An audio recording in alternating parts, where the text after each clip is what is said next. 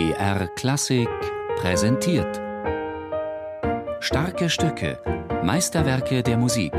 Immer samstags um 17 Uhr auf BR Klassik.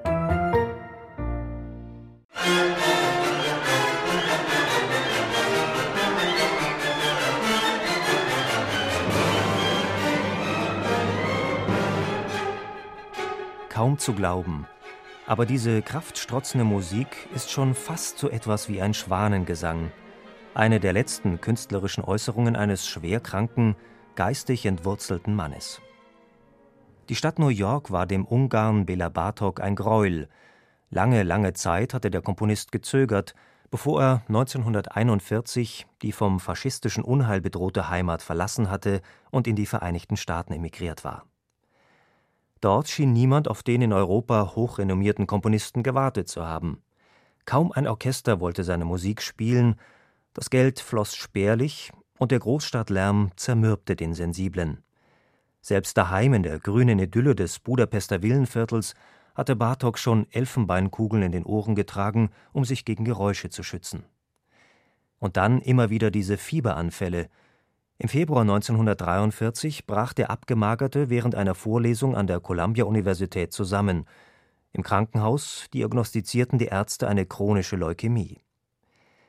Im Mai 1943 aber erhielt der scheinbar Genesene im Sanatorium Besuch, einen Scheck über 500 Dollar und den Auftrag, für die Bostoner Symphoniker ein Orchesterstück zu komponieren. Serge Kusewitzki, deren berühmter Dirigent, war höchstpersönlich an Bartoks Krankenbett gekommen. Die Begebenheit muss eine Art Initialzündung gewesen sein. Seit fünf Jahren hatte Bartok nichts mehr komponiert. Auf einmal schienen sich die Ideen in seinem Kopf überschlagen zu wollen. Schon im Oktober des Jahres war das Stück fertig.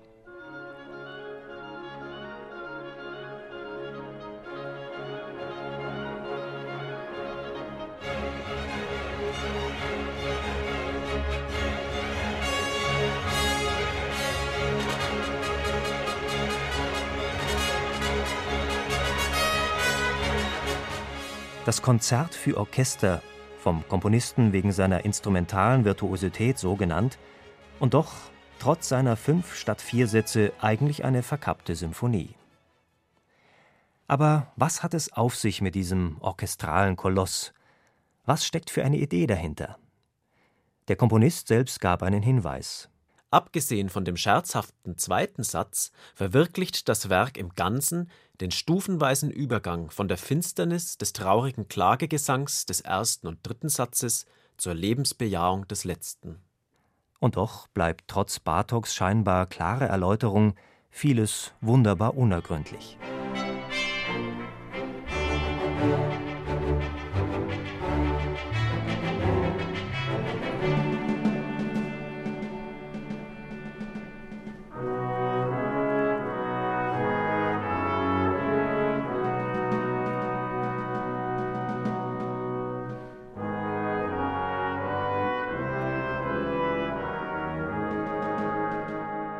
Was bedeutet der zweite Satz, Spiel der Paare überschrieben, wo die Blasinstrumente Reigen tanzen, bis in der Mitte ein sehnsüchtiger Choral das Treiben kurzfristig unterbricht? Und dann die unheimlich verschleierte Elegie, die manchen an den Tränensee in Herzog Blaubarts Burg erinnerte.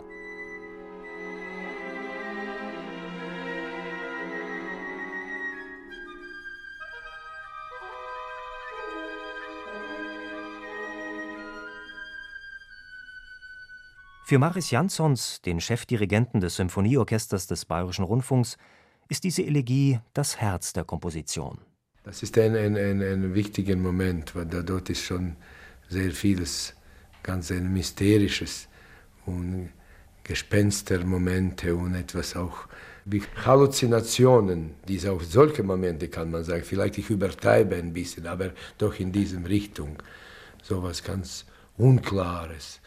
Und ich glaube, das ist so ein, ein Punkt von diesem, dann kommt eine neue Richtung, das ist so ein, ein Mittelpunkt in, in diese Konzert und dann, dann kommen wir zurück zu einer positive und auch nicht nur positiv, aber ein bisschen Humor. Im vierten Satz ist viel Humor und grotesk, auch malerisch und grotesk ist da.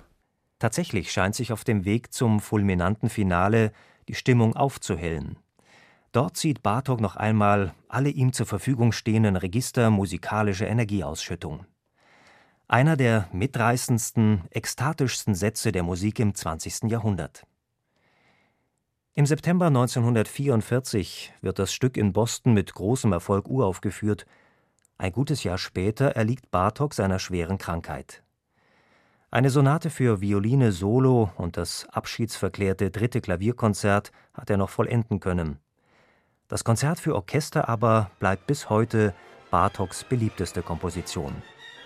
Ein Meisterwerk, voller Schmerz, voller Sehnsucht, voller Hoffnung angefüllt also mit Wahrheit bis zum Rande.